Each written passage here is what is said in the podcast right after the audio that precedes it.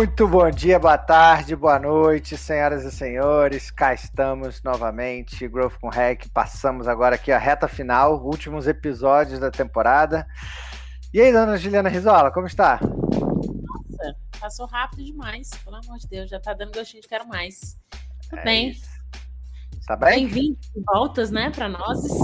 É, é mais um episódio com uma mulher maravilhosa aqui para nos agraciar. E como a gente gosta de repetições, a gente saiu da linha de Julianas, mas agora estamos na linha de Roberta. Porque a gente tem que. A gente ficou. Roberta, você sabe, mas a gente gravou quatro episódios seguidos com Julianas. E aí o Roberto ficou com ciúmes. Ah, vamos chamar a Roberta. E tava louco para ter você aqui, correndo atrás de você há tanto tempo. Pelo amor de Deus, vamos falar com a Roberta. Seja muito bem-vinda, Roberta. Prazer ter você aqui com a gente. Muito bom, obrigada, Ju, obrigada, Curi, pelo convite. Meu xará aí, realmente a gente já está há algum tempinho, né, Curi, tentando arrumar agenda aí, mas agora rolou, finalmente. Prazer estar aqui com vocês, galera. Prazer é tudo nosso. É isso aí, gente. Estamos aqui, ó, sem brincadeira. Eu fui olhar no WhatsApp, né? Porque a gente tá embasado em fatos aqui e tá um ano nesse namoro aqui, tentando catar a Roberta para vir falar com a gente. Finalmente conseguimos a agenda. Então a Roberta Braga é feríssima. Tive a oportunidade, ainda que breve, mas muito boa, de trabalhar com ela lá na OLX, num bom período lá atrás. E hoje em dia a Roberta é Music and Audio Sales Specialist no Google. E ela tem um histórico maravilhoso de Unilever, de OLX. Ela vai se apresentar. Então, dona Roberta Braga, faça as honras, se apresente, conta pra galera. Primeiro quem é você, você gosta de um samba, cerveja, conta quem é você, depois conta o que, que você fez, o que, que você passou. Todo mundo vai amar, porque a gente vai falar muito de dados hoje. A Roberta é feríssima nesse assunto, então, por favor, chega chegando. Curi já começou bem na introdução, né, gente? Já me entregando. Bem, eu sou do Rio, sou estatística e, de fato, eu adoro samba, aquela coisa bem estereotipada, sabe? Do carioca, samba, futebol, praia, cerveja. Então, adoro samba, adoro música, adoro futebol, não praticar, acompanhar, assistir. Adoro é, sentar num bar para discutir com os amigos sobre política, vida, futuro da humanidade, história, enfim onde é que esse mundo vai parar. Essa é um pouquinho do que, do que eu sou, né? Fora do. Sem crachá, fora do ambiente corporativo. Quando eu coloco crachá, eu sou uma estatística, como eu comentei. Hoje, como o Curi comentou, eu estou vendendo música. Então é uma coisa bem um pouco inusitada. Mas eu já passei por algumas empresas de diversos segmentos, desde mineração, telecom, área de educação, tecnologia, agora no Google, né, é, dentro do YouTube. E, mas basicamente, quando eu olho para trás na minha carreira, né, quando eu entendo um pouquinho de cada uma dessas experiências, uma coisa que que foi cross, assim, né, que manteve ali no, teve um pilar que segurava todas essas diferentes segmentos, categorias de empresas e de companhias, era trabalhar com dados, né? No final das contas, o que eu fazia em todas elas era responder perguntas, era conseguir é, validar hipóteses, entender mercado, segmento, entender o consumidor através de dados. E assim estou eu aqui hoje vendendo música. É, tem até uma, um fun fact curioso, assim, né? Quando a galera do Google me procurou pelo LinkedIn para falar da vaga, a, o, o cargo, né? O, o, título da vaga já era esse: Music, Music and Audio Sales Specialist. Eu falei, não, vocês estão loucos, vocês só podem estar surtados, porque veja bem, a minha posição atual, né, antes de eu estar no, aqui no Google, era gerente de Data Science para a América Latina de uma multinacional de bens de consumo. Então, assim, como que uma vaga de música e de áudio, alguém olha meu currículo e fala, essa menina aqui pode dar certo nessa vaga.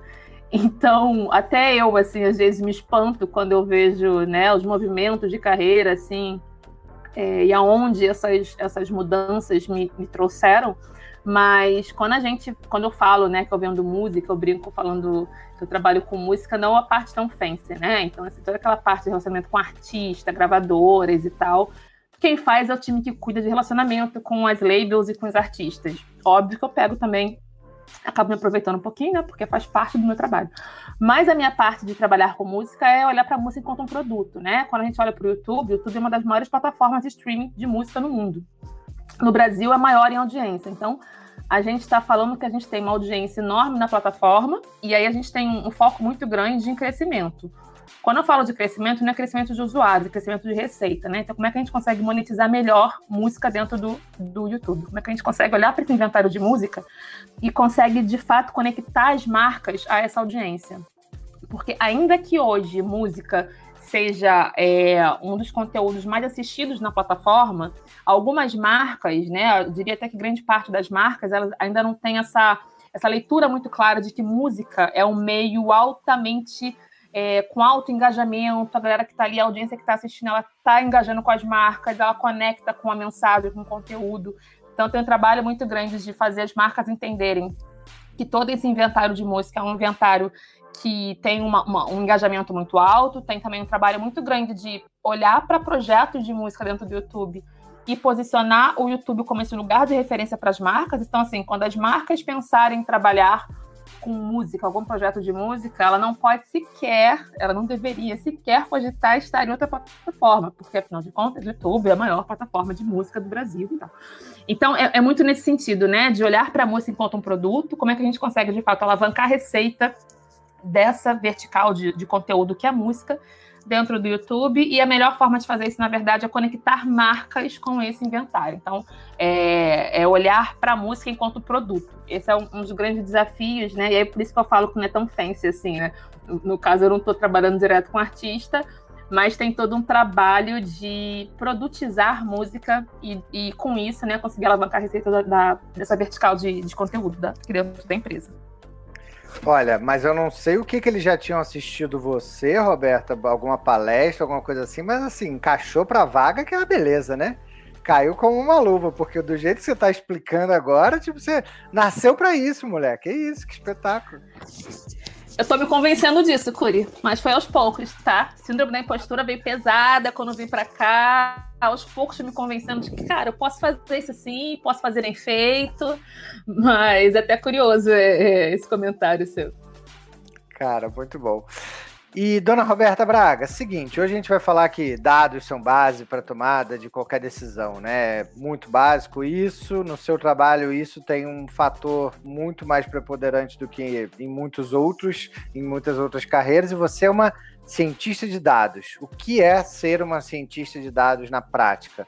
Pode ser mais de é, empresas que você já passou no passado, como que você utiliza isso hoje, mas assim, conta pra galera. Cara, cientista de dados, e aí? É, é uma sopa de letrinha difícil para alguns dos nossos ouvintes ainda, então ia ser legal ouvir de você com toda essa habilidade maravilhosa para explicar essa oratória aí maravilhosa. Olha, cara, eu já tô, não vou nem falar quantos anos para não ajudar a entregar a minha idade, mas já tô há alguns, muitos anos trabalhando com dados. E o que é curioso observar desse movimento é que, assim, lá atrás, quando eu comecei a trabalhar com dados, eu trabalhava numa área chamada MIS, que era Management Information System. Então, isso fala um pouquinho de como que a cultura de dados nas empresas veio evoluindo e fala um pouquinho sobre o estado de maturidade desse relacionamento com dados, né? Lá atrás, é, vou falar, 15 anos atrás, né? Quando, a gente começava, quando as empresas começaram, de fato, a entender todo o potencial e riqueza dos dados, a gente respondia perguntas sobre o passado, né? Era muito sobre o diagnóstico, o que aconteceu. O que aconteceu, como é que as vendas performaram, coisas nessa linha. E aí, com o tempo, vamos fazer um paralelo com a minha carreira, né? Depois de sair de AMS, que era muito passado, chegamos numa etapa já de estar trabalhando com data mining. Que era entender um pouco do que está acontecendo nem data mining, até um passo antes disso, tá? Trabalhava um pouco com, com BI mesmo, que é Business Intelligence puramente simples, quero entender o que está acontecendo agora, né? Cadê os reports? Cadê os dashboards? O que está acontecendo agora? O que, que os dados estão me mostrando? E aí, depois, mais um pouquinho, dá uma caminhada na, nos anos, né? a gente chega numa. Num, num, a gente passa do, do estágio de dados como diagnóstico, começa a entender dados como descritivo do que está acontecendo. É, na sequência, a gente vem para um estágio um pouquinho mais maduro, que fala como é, começa a ter essa leitura de usar dados para predição, né? Para prever o que vai acontecer. Então, olhar um pouco mais à frente, ter um timeline de curto, médio e longo prazo para ter uma ideia de o que vai acontecer. E aí é interessante observar que as perguntas já mudando, né? O que aconteceu, o que está acontecendo, o que, que vai acontecer Agora, né, com esse boom, né, gra graças, né, aos, aos, aos santos clouds da vida, né, eu ia falar universo, mas não é só o universo, não, graças aos nossos engenheiros de cloud da vida aí, que conseguiu fazer, a gente chegou nessa evolução no ponto que a gente está realmente de armazenagem de dados, enfim, processamento, a gente está no mundo totalmente é, tudo, a gente consegue de fato extrair dados de tudo, né, então as perguntas começam a mudar, e aí ela passa do que aconteceu para o que está acontecendo, para o que vai acontecer, para uma, uma era do what if, né? E se eu fizer isso, o que, que vai acontecer? E se eu fizer aquilo, o que, que vai acontecer? Então a gente chega nesse período da prescrição.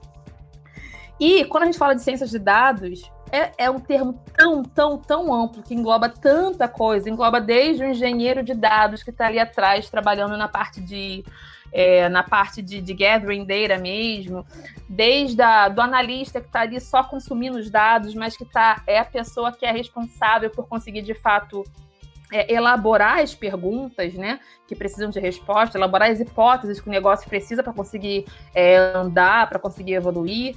A gente está falando do, do, do, data science por si só, que é aquele cara que está ali programando, né, desenvolvendo algoritmos de predição ou de prescrição.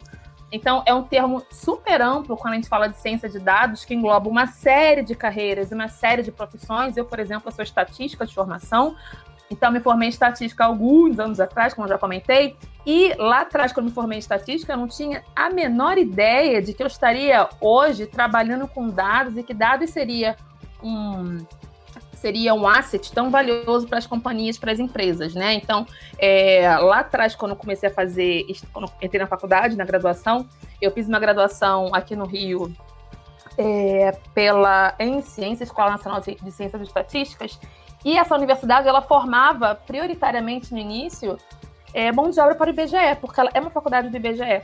Então, quando eu me formei lá atrás, as pessoas achavam, né, até eu, empiricamente, né, sem nem pensar, que no final das contas, quando tivesse com canudo embaixo do braço, eu ia acabar no IBGE contando gente, contando pessoas.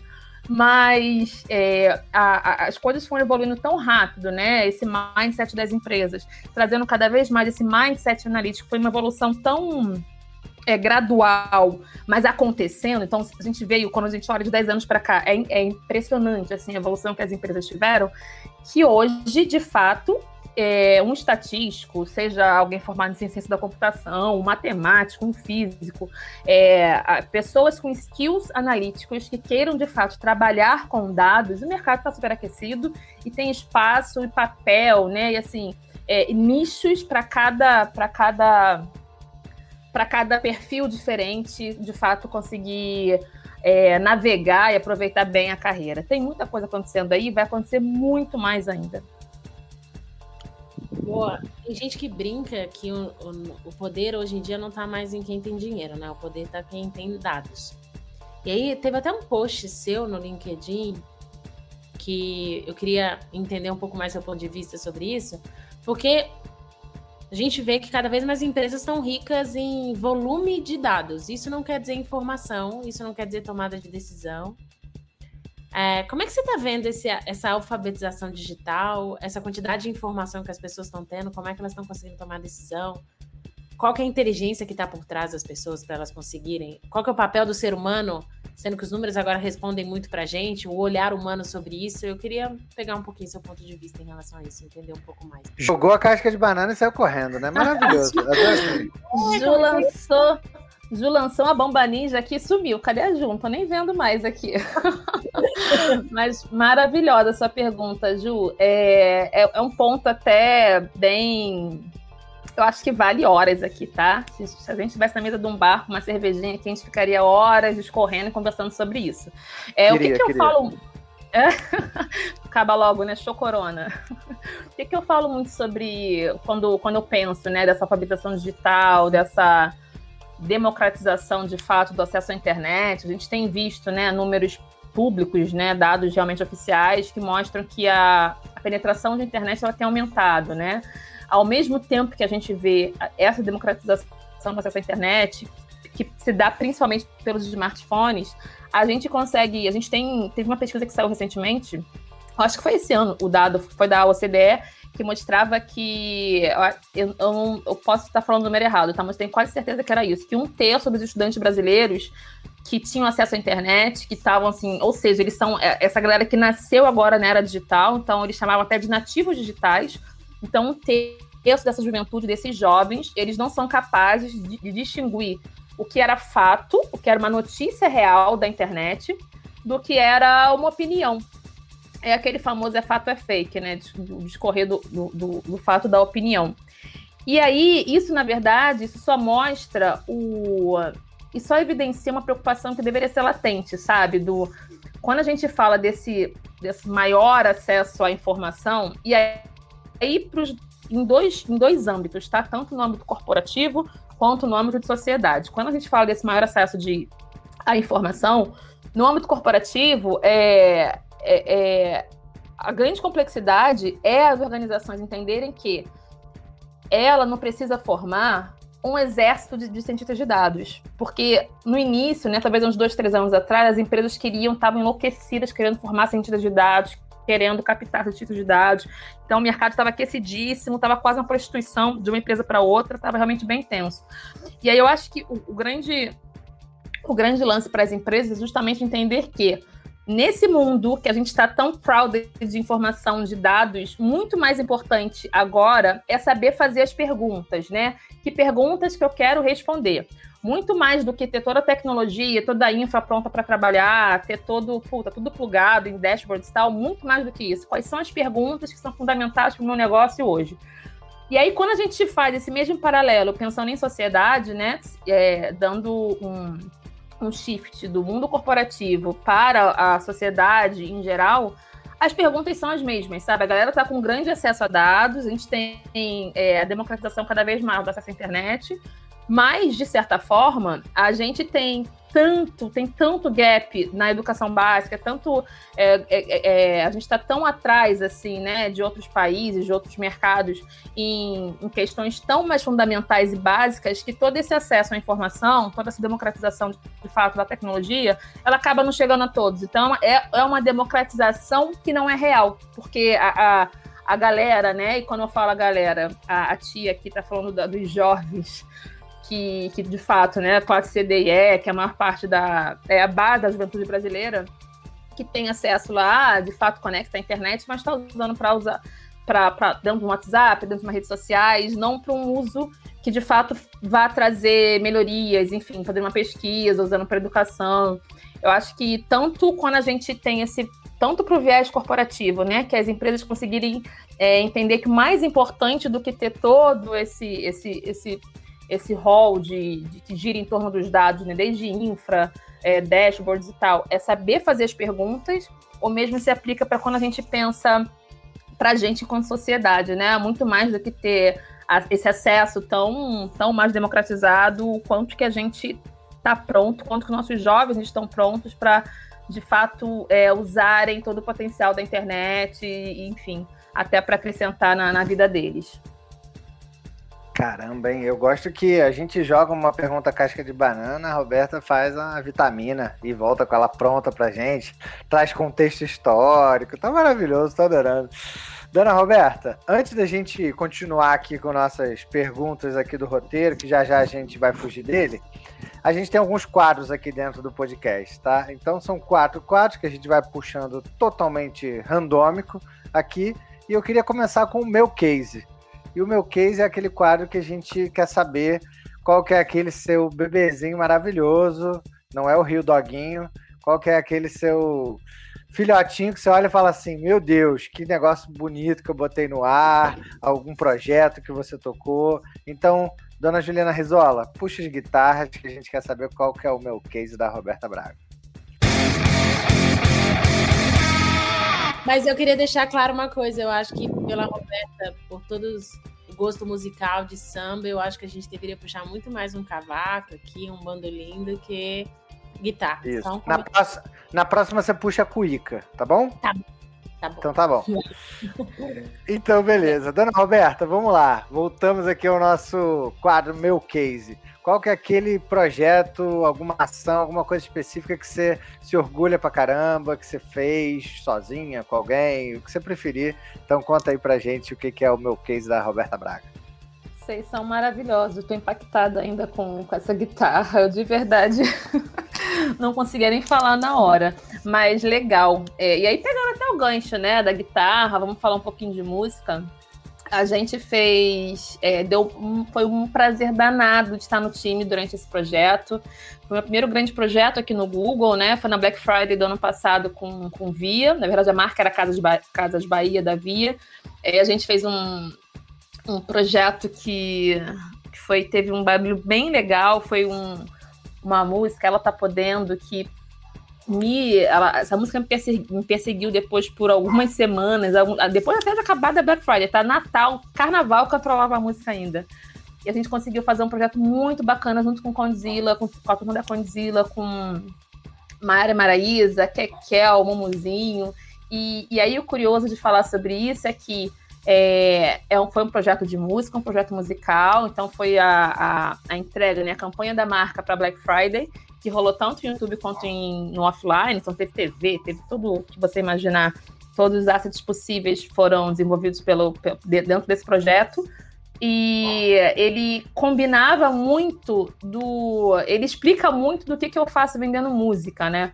Então a gente entendeu que a gente tem, pô, o Conrad é o maior portal de música do Brasil, é o terceiro maior canal de música do mundo, o canal Condzilla. É, audiência infinita, né? O Conrad ele tem o Conrad Turma tem todo um, um, um, conhecimento e esse potencial de conseguir se conectar com a geração Z, enfim, de conseguir falar com classes é, C, D e E.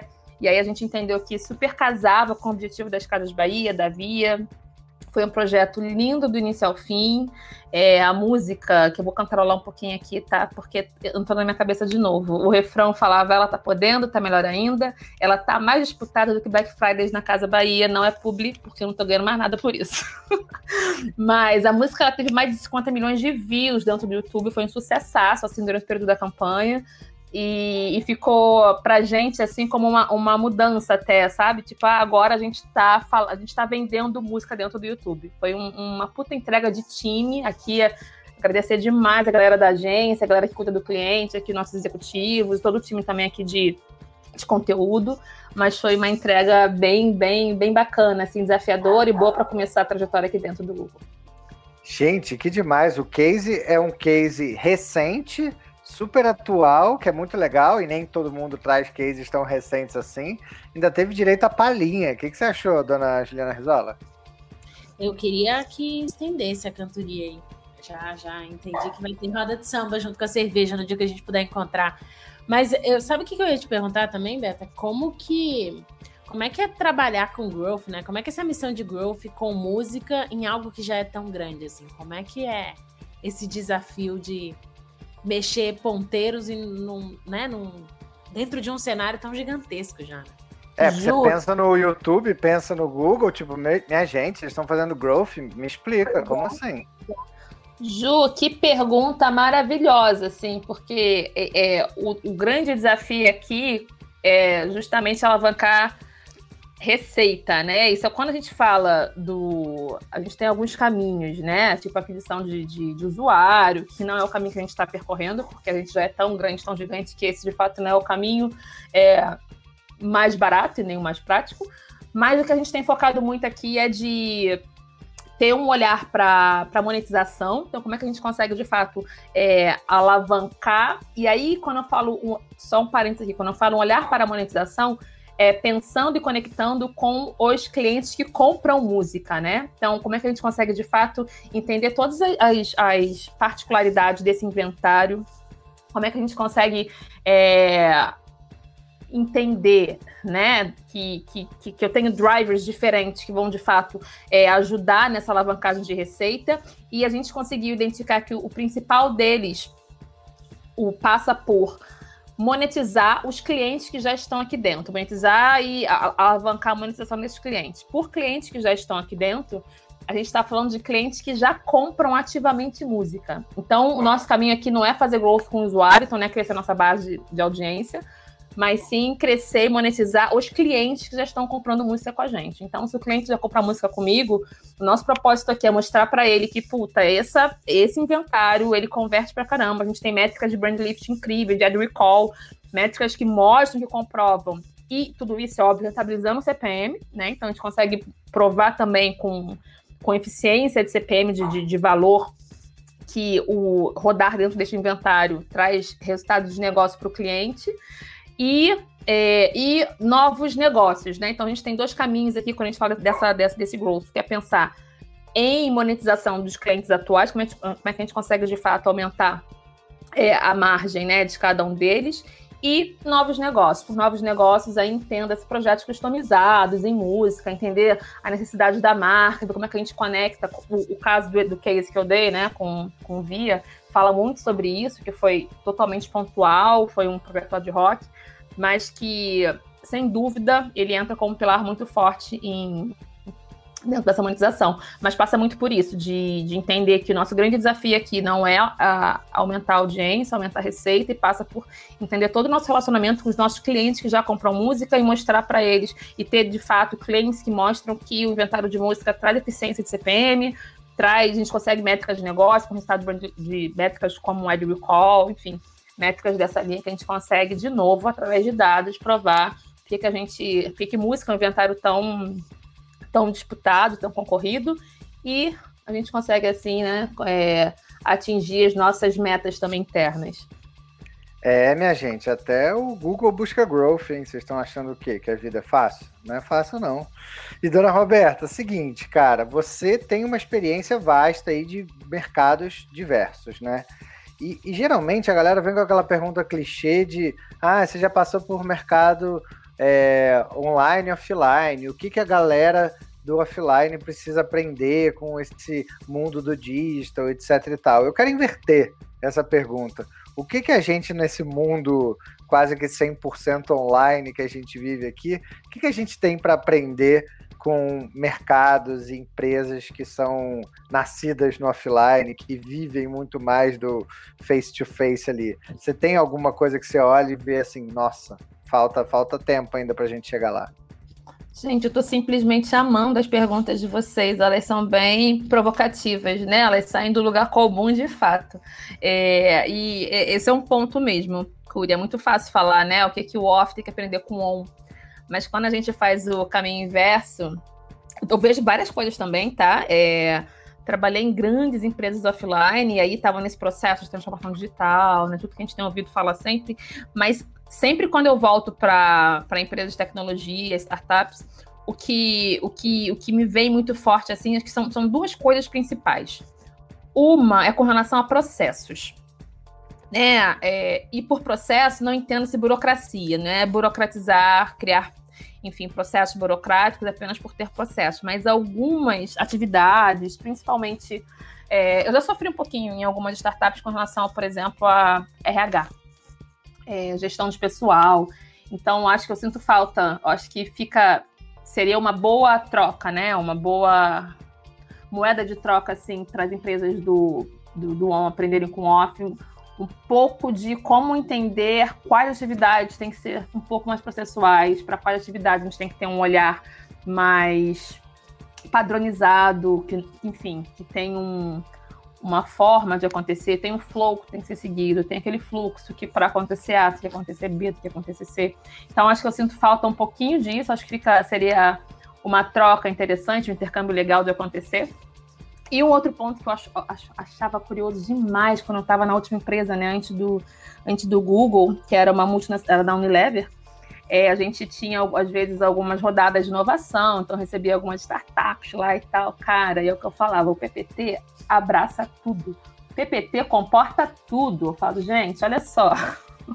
tá lindo, tá maravilhoso, seu pitch tá incrível, o pitch tá do caramba.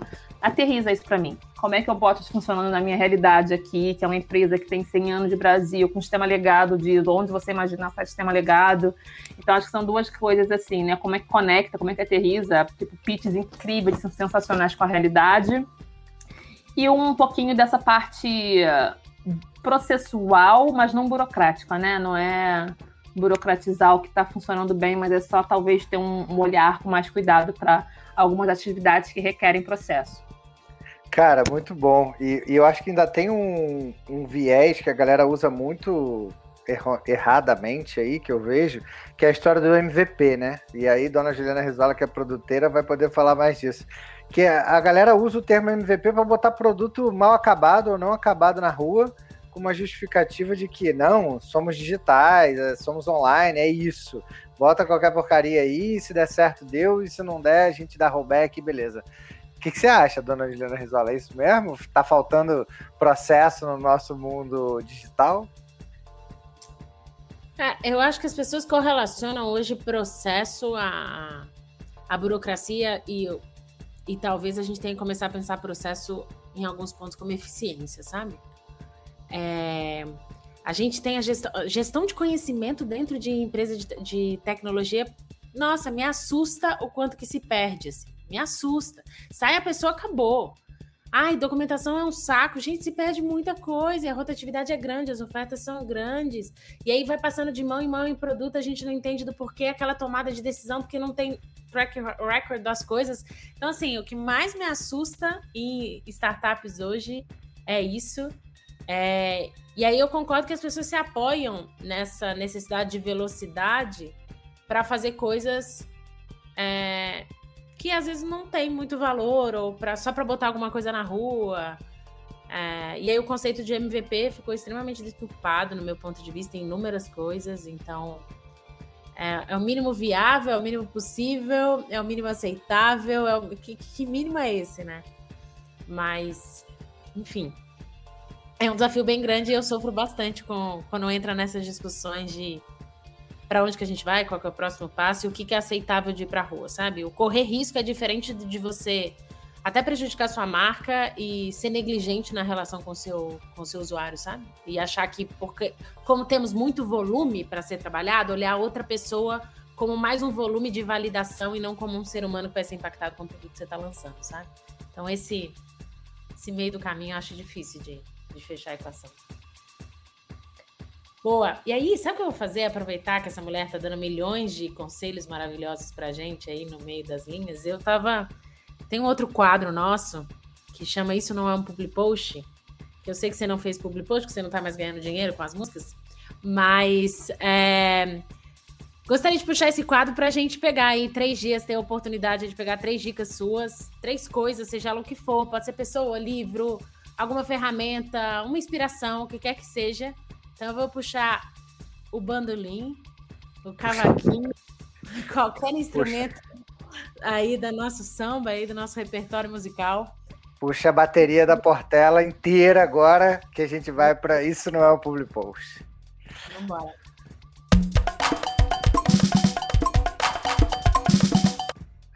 Ai, ai, a Roberta tá, tá aqui, ó, respirando por aparelhos aqui. Ah, eu não aguento, gente. Dona Roberta, vamos lá. Conta pra gente aí suas três dicas do coração. O que foi que você pensou? Não sei se você já tinha pensado antes, você pensou agora. Então conta aí o que você quer compartilhar com as nossas ouvintes e com os nossos ouvintes. Eu tinha dado uma. Eu, sério, toda vez que vem essa entrada, eu não consigo me concentrar, porque aí acaba, né? Acaba a seriedade da pessoa, mas é, tá muito divertido. Enfim, é, eu acho que tem.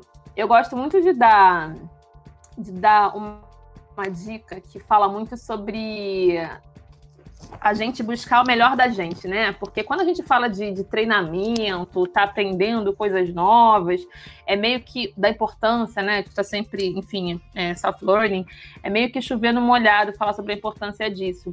E aí, às vezes, a gente é, é deixa passar oportunidades de cursos que são até gratuitos, cursos 0800 e tal, por algum motivo a gente não faz, porque acha que tem algum custo e tal. Eu tenho falado cada vez mais com os jovens, a tia de novo, né, falando, eu tenho falado cada vez mais com os jovens com quem eu bato papo, enfim, com quem eu estou mentorando, sobre é, ferramentas e plataformas que oferecem cursos 0800 e como é que você consegue extrair, na verdade, o melhor delas, né? Por último, agora, eu vou, de novo, tá? Tô bem no, no, no quadro de vocês. Não é público, não tô ganhando absolutamente nada por isso. Eu indiquei para várias pessoas o último curso aberto que abriu dessa, dessa escola, que é a Escola Conquer, que está sempre liberando algum módulo de algum curso, que eu acho bem bacana, principalmente para.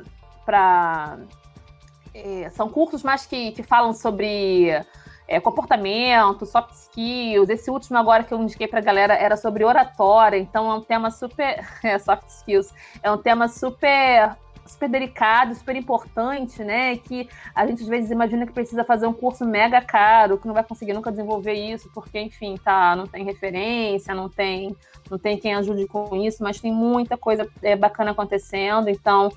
Hashtag não é publi, mas eu tô curtindo bastante os cursos que a Escola Conquer tem colocado no mercado aí 0800. Tem até certificado para quem for importante, então acho legal. É, um outro ponto que eu queria dividir aqui é que é um tema que, na verdade, tem surgido cada vez mais, mais, mais forte, né? Tanto pelas empresas, quanto também a demanda por temas desse assunto tem, na sociedade, tem, tá, tá ficando cada vez mais latente, que é quando a gente fala de ESG. E aí eu conheci há pouquíssimo tempo uma pessoa maravilhosa, que é a Suelma Rosa. Suelma era a nova head de sustentabilidade da Unilever. Inclusive, vale até vocês trazerem ela para bater um papo. A Suelma é incrível. E eu conheci a Suelma, a louca, né? Que conheceu a Suelma. conheci a Suelma virtualmente falando pelo LinkedIn.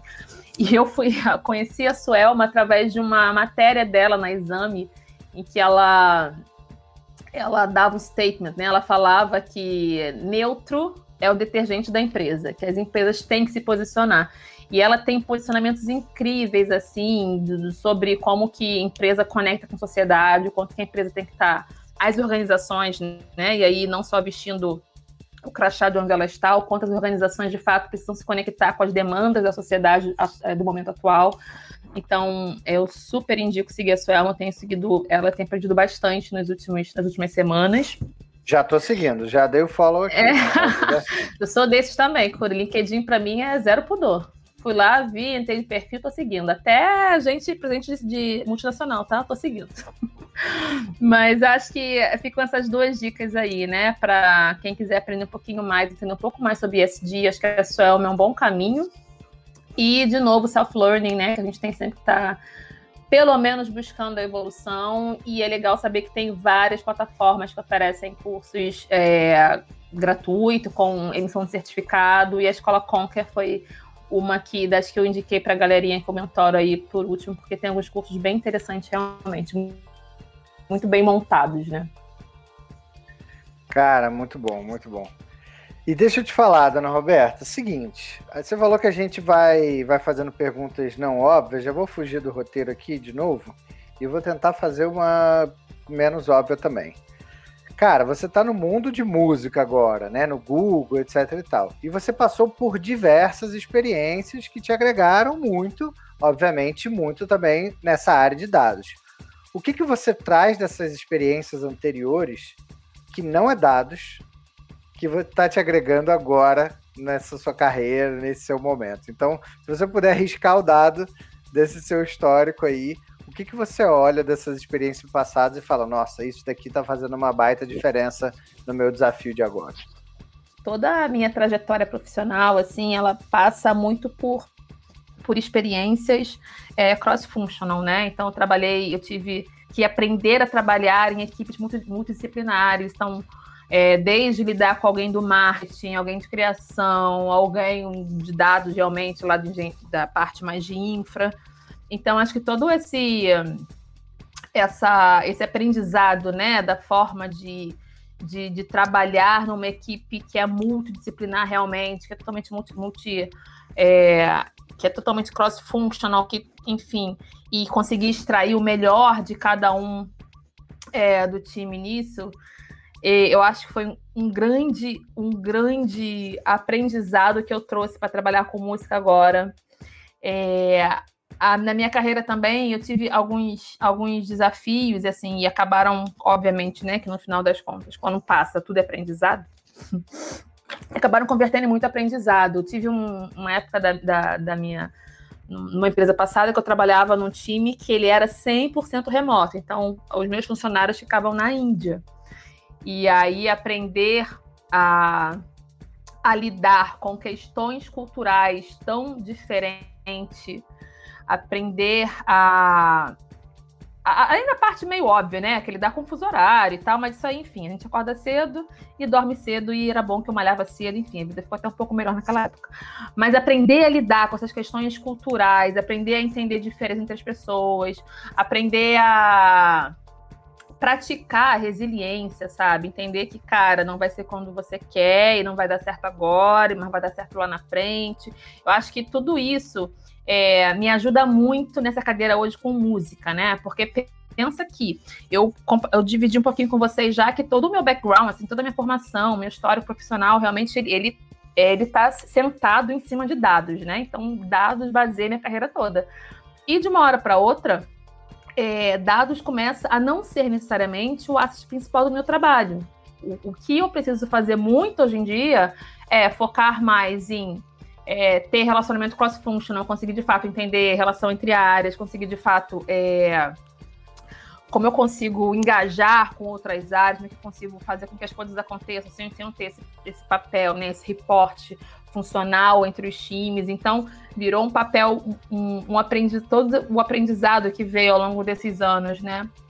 De novo, não falando de dados, de acordo com como o Rui pediu, mas todo esse aprendizado de como lidar com o diferente, como estar num, num ambiente completamente novo, né? Porque agora, quando começa a trabalhar com música, o que no início aconteceu foi que todo o, o, o que era né, minha fortaleza, tudo, o, tudo que eu era muito forte, tudo que eu era bem, bem segura em fazer, não era mais tão importante. Então, entender todo o ecossistema da música, conhecer gravadoras, entender como é que funciona, quais são os players, os stakeholders, para tudo isso foi fundamental ter resiliência, de saber que, cara, não sei tudo, não vou saber tudo, não vou aprender tudo agora, tudo tem seu tempo, então vamos devagar. E teve uma questão muito grande também de adaptação cultural, porque é, sair do, do, mundo de falar com pessoas de dados começar a falar com pessoas de criação, começar a falar com músicos.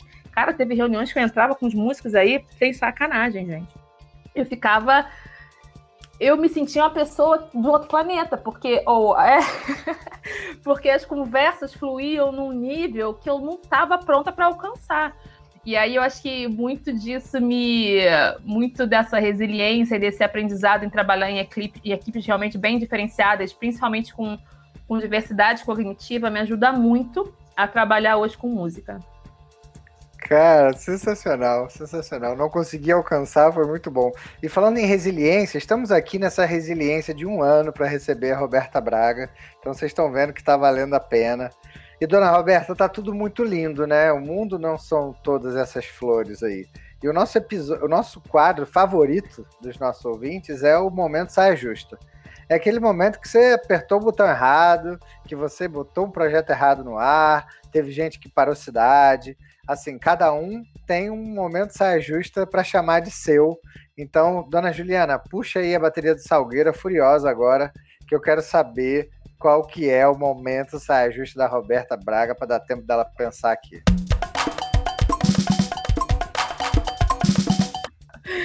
É para deixar menos tensa, né, Ju e Curi?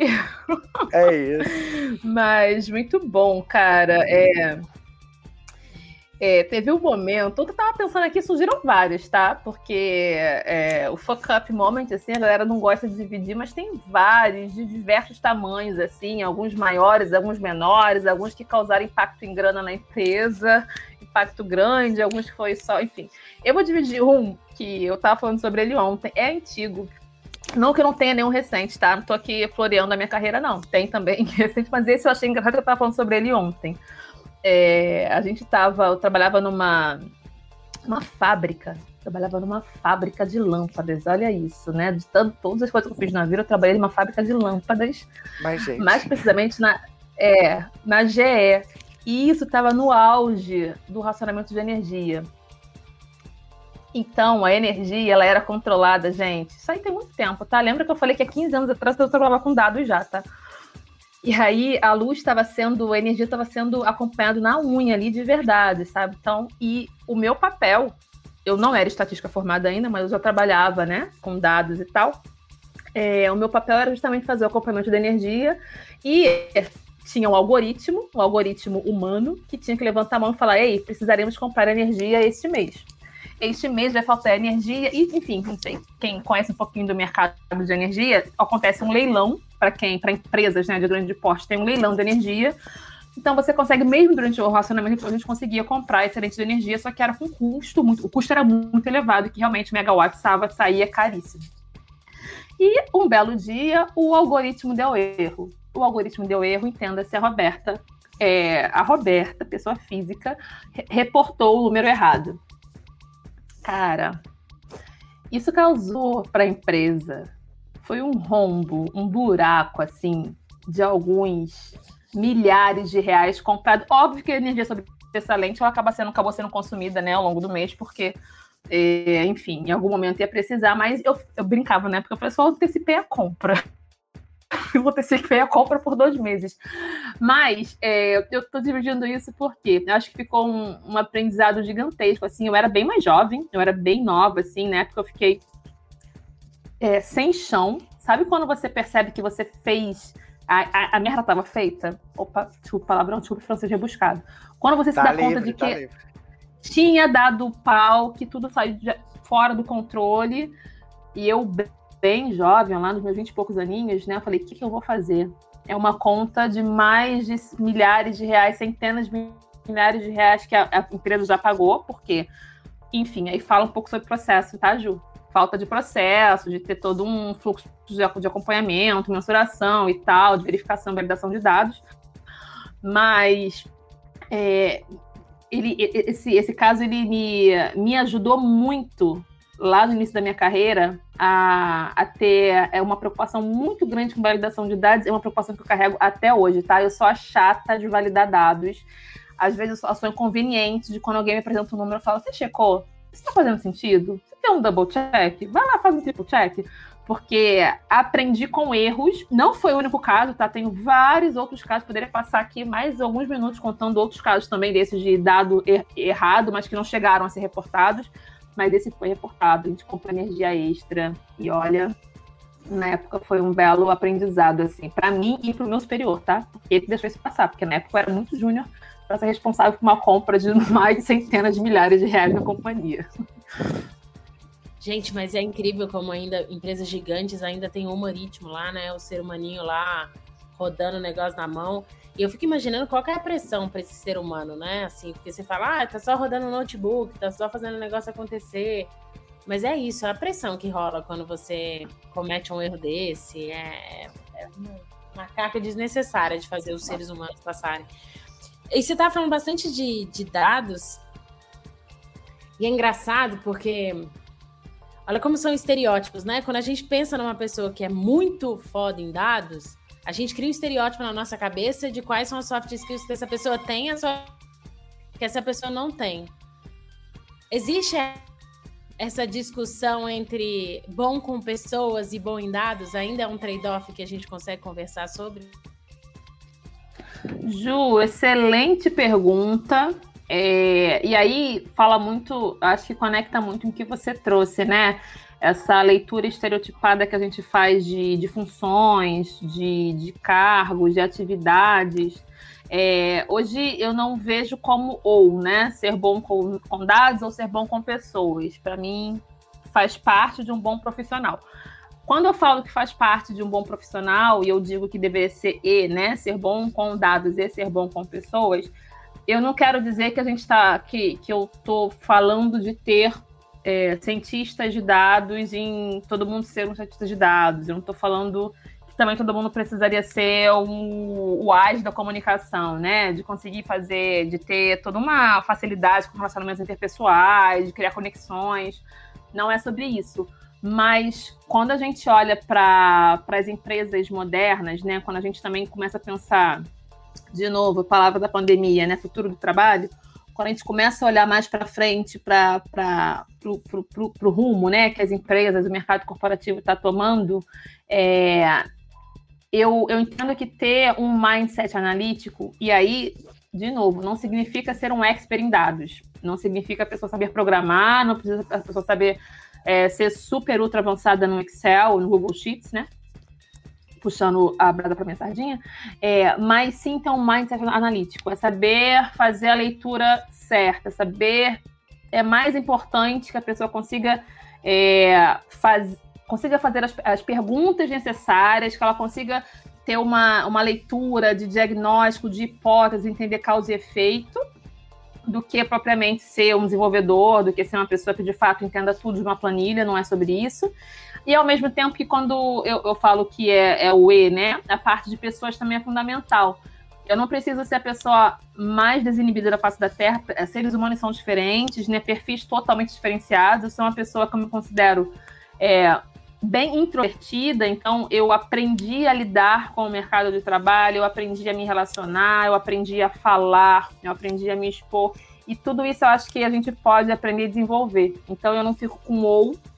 Eu acho que o mundo ideal é o E, mas cada um entendendo o, seu ponto forte, né? O meu eu diria que é dados. Então eu tenho um conhecimento bem, bem profundo em dados e entendo que eu preciso é, é, me virar, entre aspas, né, navegar é, por essa por todo esse lado de comunicação, pessoas. O outro lado também pode acontecer, né? Pode ser uma pessoa que é extremamente competente, profunda nessa parte de relacionamento e comunicação, mas eu acho que ela precisa ter também, ela pode nem que seja rasa, né? Assim como eu fico na, na superfície da parte de comunicação, ainda que ela fique na superfície da parte de dados, essa, essa, essa questão de ter um mindset analítico, ter essa leitura analítica das situações e dos problemas da empresa, eu acho que é, é o caminho, assim, é fundamental para pensar a carreira, sabe?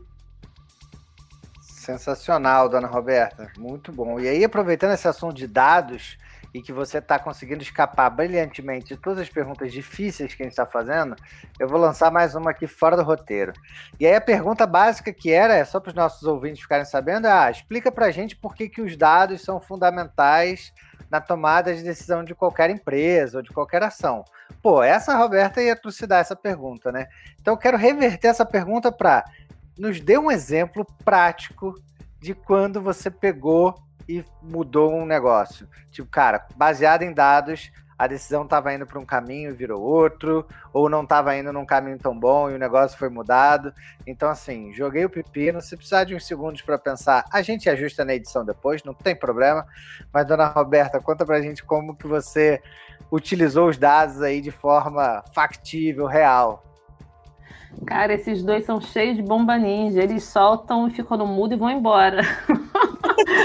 Não, mas é, tem algumas, algumas histórias, né? É, é, e aí eu diria até, Curi, muito mais do que muito mais prazeroso. De novo, eu sou uma nerd amante de dados. Então, para mim, muito mais prazeroso que colocar um projeto caríssimo na rua é conseguir provar alguma hipótese, é conseguir é, ajudar no statement de algum produto, é conseguir que, que, seja pivotar um produto através de, de um diagnóstico feito com dados. Então, para mim, o que me dá um tesão do caramba é saber que, puta, a gente conseguiu fazer uma análise bacana, a gente conseguiu fazer uma análise bem estruturada que principalmente respondia à pergunta do negócio, que é, é o, para mim é o cerne de tudo, né? É, tem alguns exemplos, eu vou trazer um exemplo bem legal para vocês. É, trabalhava numa telecom na época, e aí ela estava reforçando a, o produto de TV dela, Pay TV, que era TV a cabo. Já, TV a cabo não, gente, a antiga, né? É TV por. Essas TVs Assinatura. aí. De... É, isso. E aí, na verdade, eles estavam fazendo um reposicionamento do produto, né? Eles queriam entender quem era, quem era o, o, o, o consumidor, queriam entender o target, quem é que estava de fato consumindo o produto. E o statement do produto, ele dizia que ele era um produto premium, que era um produto que tinha até um ticket, um ticket médio mais elevado, porque na função das contas ele era para atender uma classe que tinha toda um, uma interação diferente com TV, que eles queriam alguns canais mais premiums, alguns canais seletivos, não tinham todos os canais, por exemplo, da Globo nessa, nessa oferta de, de, desse pacote. Então ele se posicionava como um produto um pouco mais premium, um pouco menos povo.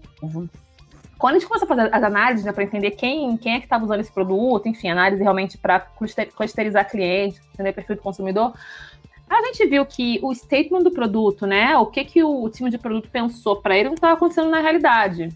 Que, e, e tem um, um detalhe aqui, o churn desse, desse, produto era altíssimo, então o cancelamento dele era muito, muito, muito, muito alto, a gente não conseguia entender o, o que, que esse ralo estava aberto, onde é que estava, por que, que essa galera estava saindo. Então a gente queria muito entender as causas do, do cancelamento, era mais para entender as causas do cancelamento do que só puramente entender o perfil dos usuários, mas passou para entender também o perfil do consumidor.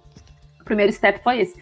E aí, durante esse processo de entender o perfil do consumidor, que a gente viu o seguinte: Hey, Houston, have a problem here. Por quê? Vocês estão me dizendo que esse produto é um produto premium, que deveria estar posicionado para classe tal, tal, tal. Pelo ticket médio dele mais elevado, quem está consumindo ele será classe D e E. Então, tem uma descasamento de expectativa de, de entrega versus a, o, o, que a, a audiência está recebendo. E isso foi uma, uma das. Quando eu falo que é um momento assim, é tipo um magic moment, sabe? Da gente conseguir ver de fato na, na prática a aplicação de uma entrega de dados. Na prática, o que aconteceu foi: a gente estava fazendo isso só para entender um pouco da, das causas do churn do produto e no final, o que o time de TV fez, eles suspenderam a venda do produto, eles reposicionaram todo o produto de TV, então teve todo, mais de seis, sete meses, foram seis ou sete meses sem vender nenhum pacote de, de TV, eles estavam só é, fazendo manutenção da base, quem estava dentro, né? Mas é, tudo isso baseado numa análise que a gente fez Óbvio que eu tô falando aqui como se tivesse sido super simples, super rápido, super fácil, mostrar os números lá e ter a, o buy da galera para isso acontecer. Não, isso foram discussões de quase seis meses, tá? Aprovando através de dados, o que a gente estava falando, de que o produto ele realmente, do jeito que ele estava, ele não estava atingindo o target correto, então deveria ter um, um, uma, uma. deveria remodelar o, o line-up dos canais e tal. Então não foi simples, mas foi uma vitória assim incrível de verdade, que é de fato ver a aplicabilidade, né? Tipo, é para isso que serve uma área de dados na empresa. A gente conseguiu responder um, uma pergunta do negócio e essa resposta gerou um shift, gerou uma pivotagem no produto de forma realmente que não aconteceria se não fosse com esses dados tão, tão bem embasados. E aí eu vou aproveitar para puxar um quadro, senhor Roberto Cury, porque hoje eu quero puxar mais um quadro, já que eu posso tocar meus bandolinhos, tenho mais uma adepta ao meu samba aqui é, puxar um quadro que esse quadro nosso chama Virada de Chave. Então, eu imagino que você teve várias viradas de chave. Eu acho que o seu grande desafio vai ser encontrar uma que mais te marcou. E é onde você olha e fala, cara, isso foi uma virada de chave que mudou muito a profissional que eu sou hoje. Então, senhor Roberto Cury, instrumentos musicais aí na roda. E bora aí para o nosso último quadro do dia.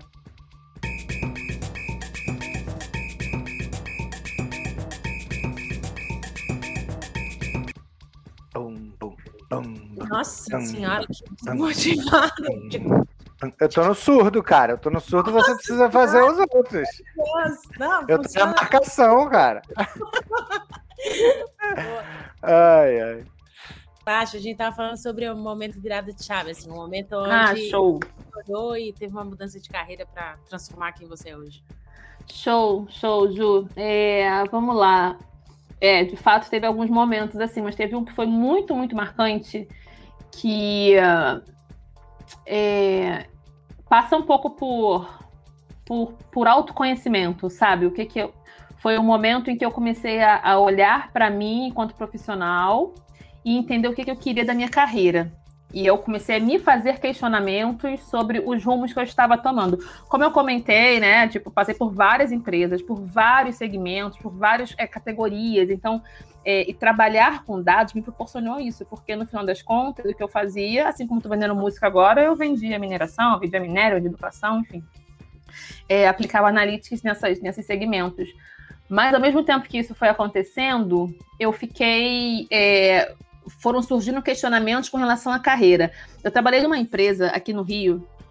É, o Rio, não, enfim, não tem, não tem é, tantas opções de empresas grandes assim, né? E eu, quando eu era mais nova, até pela, acho que falta de referência na família e tal, primeiro a se formar, primeiro entrar no mercado de trabalho, eu olhava para, eu buscava trabalhar em grandes empresas, porque para mim isso era importantíssimo, ter no meu currículo que eu trabalhei na Vale. Para mim era importantíssimo ter no meu currículo, eu trabalhei na Oi. É, e para minha família era muito importante. Minha família tinha um valor assim, vocês não têm ideia do que era meu pai falar para os amigos dele que eu trabalhava na Vale. E aí eu tive uma experiência de buscar, busquei incessantemente entrar na empresa, eu entrei na empresa. Eu não queria falar o nome da empresa, acabei falando já, porque a Bocuda fala. Mas enfim, foi uma experiência que é, minha, quando eu falo que foi muito bom para ajudar com autoconhecimento, porque chegando lá, é uma empresa que tem todo um histórico estatal, né? Uma empresa bem com outra, outro perfil, é outra cultura de empresa, uma empresa um pouco mais. É, não, não, quero usar o termo antiquado, mas é uma empresa um pouco é, mais tradicional, ela é mais. tem uma cultura realmente um pouco mais engessada. E eu entrei nessa empresa, ainda que fosse o meu sonho, né? Estar lá, estar nessa grande empresa, que fosse, enfim. E chegando lá, eu comecei a entender que a Roberta, que é a que está falando com vocês aqui, do jeito que eu estou falando aqui, eu falo em reunião com o presidente do Google, eu falo em reunião em todos os lugares, Brinco, Rio. Essa Roberta lá, ela não poderia acontecer. Naquela época, tá? Agora pode ter que tenha mudado, mas naquela época, essa Roberta aqui, ela não casaria com aquela empresa. Então eu fui vestindo algumas capas, né? Fui vestindo algumas máscaras, então eu tinha duas Robertas. Tinha a Roberta que curtia a vida fora dali, e tinha a Roberta que de segunda a sexta-feira tinha que vestir um taierzinho, tinha que botar maquiagem, tinha que usar salto para estar trabalhando lá dentro. Aquele, esse momento foi muito importante para mim, para me fazer questionar muitas coisas, sabe?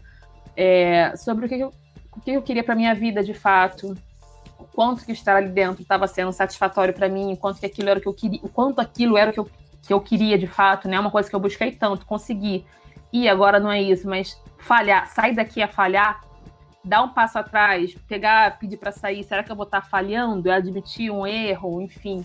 Então foi um processo bem, bem, bem intenso, foi bem difícil naquele período, e foi um período que culminou com meu pai, meu pai estava doente, então foi um monte de coisa ao mesmo tempo.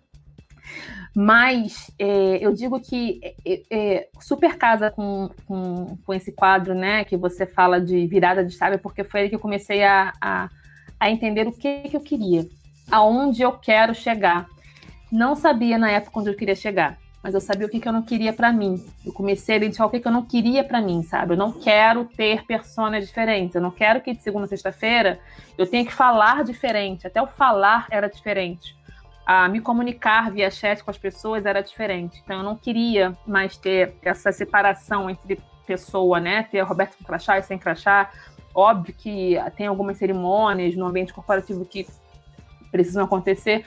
Mas esse momento me fez questionar muitas coisas, me deixou com um monte de dúvidas, um monte de perguntas, me trouxe pouquíssimas respostas. Mas as principais respostas que eu tirei desse momento foram sobre o que eu não queria mais, o que eu não queria ser e o que eu não queria estar fazendo. Então, para mim, me ajudou muito. Então, sem dúvida que ter passado por essa experiência, que não foi fácil, tá? Tô falando aqui, tirando de letra, mas não foi nada fácil. Teve sofrimento, teve nossa, teve remédio para dormir, foi coisa pesada.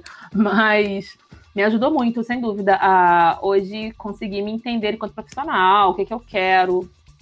Quer dizer que eu não tenho todas as respostas do que eu quero, mas pelo menos o que eu não quero mais, naquela época ficou muito, ficou muito claro para mim, né? O que, que eu não aceitava mais, o que, que era fundamental para eu, de fato, ter qualidade de vida, enfim, para eu voltar a ser eu mesma. Roberto, mas eu queria te agradecer assim o fato de você abrir, porque eu imagino o, o quão complexos são esses processos, né? Acho que e, e, você fez um ano de Google, eu vi até que você postou quanto é foi realizador, mas o quanto de síndrome de impostura que tem aí. E aí, eu comentei com você nos bastidores antes da gente começar um pouquinho a falar que essa temporada é uma temporada só de mulheres, né? E você fez um post também falando sobre ser mulher, preta, ter saído da periferia e fazer parte dessa história hoje. Assim. Queria entender com você como é que é esse processo para você, se você acha que isso foi uma uma, uma situação que acrescentou assim as dificuldades do processo, como é que é mudar o jogo quando é uma das pessoas, poucas pessoas negras dentro de uma sala de reunião, como é que é viver essa realidade? Ju, olha, excelente pergunta. É, e, e, é curioso, né? Eu fiz de fato um ano, agora tem alguns dias de Google, e uh, eu queria postar alguma coisa, mas eu falei, puta, vou postar o quê? E aí eu lembrei que quando eu recebi, né? Quem entra no Google, é chamado de Nugler, a gente ganha o Nugler Hats que é um bonezinho daquele bem característico, bem colorido. Quando eu recebi o meu boné, tirei uma foto, achei linda, peguei tirei uma foto, falei, vou postar. Falei, não, eu não vou postar. Porque eu vou postar que eu tô no Google cara, eu, eu tenho que estar tá aqui? É para eu estar tá aqui? Eu tô, eu tô comemorando isso que eu mereço, sabe? Eu entrei aqui porque eu sou boa mesmo, eu entrei aqui por quê? E aí eu acabei não postando na época isso lá atrás, né? Lá em outubro do ano passado, em 2020. E aí esse ano eu fiz um ano, eu falei, não, vou postar sim, porque, enfim, acho que é uma mensagem até para algumas pessoas. E aí, quando você fala de, de mulher preta e periférica, é, de estar nesses espaços, né, sozinha, eu, eu costumo dizer que é cansativo. Muitas, desculpa, na maior parte das vezes é extremamente cansativo. É, você se ver, se ver sozinha, né? Se olhar para o lado e não ter seus pares, se não ter referência. É, chegar é, chegar aqui onde eu tô, né? Com sem referência é ainda um pouco mais difícil. Quando eu falo referência, eu estou falando de ter, de ter de fato, é, você conseguir ter representatividade, ter alguém que você olha e você se espere, ter alguém que você olha e você fala, puta, eu quero estar tá lá. Ter alguém que você olha e você pense, puta, eu quero estar lá. Para mim, quando eu era mais jovem, eu não tinha nem essa, essa vontade de querer estar aqui, porque para mim isso nunca foi possível. Então, era um, quando eu tive uma série de sonhos assim que foram tolhidos e podados, eu comecei a sonhar depois de adulta, porque enquanto jovem, como eu não tinha essa referência, como eu não tinha essa pessoa que me mostrasse que era possível estar aqui, e eu, eu digo que eu não tinha, não que eu não, não tivesse familiares, enfim, tenho uma família lindíssima, ri, é, rica de saúde, né? Falar riquíssima, riquíssima de saúde, é, com muita saúde, sabedoria, que me ajudou a chegar até aqui, mas, é, enfim, não, não, não, eu não, não tinha neles esse ponto de, de, de, de conseguir falar, ei, vem para cá, você consegue sonhar, você consegue chegar aqui onde eu tô. Então eu precisava criar esses sonhos de lugares que eu nem sequer sabia que eu podia chegar. Então, é, é, sobre isso que eu quero falar, né? E quando a gente fala disso, de, de não poder nem sonhar, de você ter sonhos tolhidos, assim, é, eu fico pensando muito que eu já tô aqui. Então, assim, eu já estou aqui. O que, que eu consigo fazer? É, como é que eu consigo mobilizar as pessoas para que eu faça com que mais pessoas, mais pares meus estejam aqui, né? Esse não é um problema meu. Eu não vou, não vou lidar com isso sozinha. Eu não vou conseguir lidar com isso sozinha mesmo, sabe? Não vou. E quando eu falo eu, falo eu, é, pessoas negras em geral, né? Eu acho que é, um, é, um, é uma questão muito mais de, de uma conscientização coletiva, de ter um incômodo coletivo, né? Porque a gente sempre comenta, né, dentro das rodinhas de diversidade, inclusão racial, que é o fazer o teste do pescoço, né? Puta, legal, você é descolado pra caralho, adoro o que, que você fala sobre a questão de inclusão racial. E teu time, como é que é? Tem quantos pretos no teu time? E a diretoria da, da tua empresa, como é que é? Tem quantos pretos aí? Então, assim, em que ponto que a gente começa a casar, né, os nossos discursos com o que a gente tem, com o que a gente tem feito, o que a gente vem fazendo. E aí é nisso que eu, que, eu, que eu tenho batido muito na tecla, sabe? Como é que a gente consegue de fato conectar ações que de fato vão trazer. É, que não seja para agora, tá? Que não, enfim, tem ações de curto, médio e longo prazo. Como é que a gente consegue? A gente, enquanto pessoa física, a gente, enquanto é, pessoas que mobilizam é, corporações, pessoas que gerenciam empresas, como é que a gente consegue é, a gente se, é, se mobilizar, a gente se é, incomodar, como é que a gente consegue ficar incomodado com isso e como é que desse incômodo a gente consegue trazer algum tipo de ação concreta. Que sim, tem é, pessoas representando e falando por elas aqui, daqui a 5, 10 anos, a gente vai estar tá falando de um mercado, um mercado um pouco mais é, humanizado, mas no sentido de, de, de olhar para a nossa sociedade e e pensar que a gente está refletindo tudo aqui dentro, né? Quando eu trouxe o nome da, da Suelma mais cedo, foi muito nessa linha, né? De começar as corporações, as empresas começarem a entender que quando a gente fala de diversidade e inclusão, isso está no papel, está no PPT, está lindo. Agora, quando a gente começa a trazer isso de fato para as empresas, né? Isso reverte em métricas de business, a gente está falando de é, aumento de receitas, tem uma série de outros indicadores que são alavancados com empresas que têm esse, esse olhar, que tem de fato um share né, nessa distribuição de, de, de, de, raça, enfim, de orientação sexual, de funcionários com deficiência, e uma série de outras diversidades, gênero, a gente consegue provar de fato que tem melhoras no, no negócio. Então, eu olho muito assim para como é que a gente que está aqui hoje, que a gente é, tem uma posição de privilégio do mundo corporativo, como é que a gente consegue de fato olhar para os jovens, né? E para as jovens, para as jovens meninas mesmo, pobres lá, saindo da periferia, das periferias do Brasil, que têm sonhos, têm anseios, como é que a gente consegue dizer para elas que elas podem continuar sonhando, que vai ser difícil, mas elas podem continuar sonhando que, é, enfim, o mundo está aí para elas desbravarem. Eu, eu acho que passa um pouco por isso, Ju. Boa.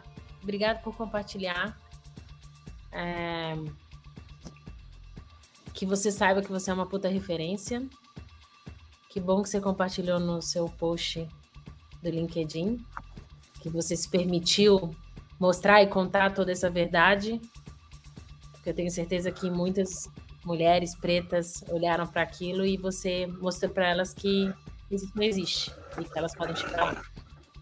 Então, Obrigado por compartilhar isso com a gente. Cara, sensacional. Dona Roberta Braga, que momento, que episódio. Não à toa estávamos o quê? Encapsulando esse episódio por um ano, né? Para você fazer um ano de Google e poder contar tantas histórias maravilhosas. Então, assim, sem querer, acho que foi melhor. Então, cara, queria te agradecer muito. É, foi ótimo, aprendemos sobre dados, te mandamos um monte de perguntas difíceis. Eu, eu tô apaixonado por esse episódio, eu adorei. E aí, dona Juliana Rizola, o que você achou? Ah, não preciso nem falar, tô aqui sorrindo igual boba. Acho que dá para perceber. Berta, muito, muito, muito obrigado pelo seu tempo, pelo, por tudo que você compartilhou, pelo coração aberto, pela sinceridade. Tamo junto, obrigada. É um prazerzão de conhecer, poder ter escutado você e a gente continua trocando. Obrigada mesmo.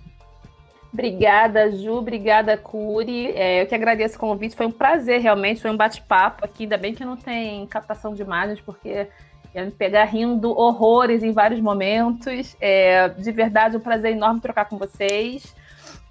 E fica, fica o agradecimento aí pela, por essa espera, né, Curi? Que foi quase um parto. Mais que um parto até, né? mais que nove meses, mas foi um prazer enorme estar aqui com vocês. Obrigada, galera. Cara, foi demais. E pessoal, antes de ir, preciso fazer um jabazinho rápido aqui. No dia 19 do 10, estaremos fechando a Growth Conference ao vivo. Eu, Dona Juliana Rizola, se você está curioso ou curiosa para saber quem que vai estar com a gente lá no palco ao vivo, fazendo um podcast gravado com carinhas, carinhas reais. Então, clica aí no link, a gente vai deixar o link em todas as redes sociais, tudo que é canto. Então, já bata feito, vai ser a nossa primeira experiência de fazer um ao vivo desse, frio na barriga, eu, Juliana, a equipe toda, mas vai ser demais. Episódio com a Roberta, um sucesso, com certeza. Depois eu te mando todos os dados, tá, Roberta? Retenção, plays, tudo maravilhoso a gente manda. Foi demais. Caros ouvintes, caros ouvintes, foi um prazer. Até a próxima. Um beijo no coração. Valeu. Beijo.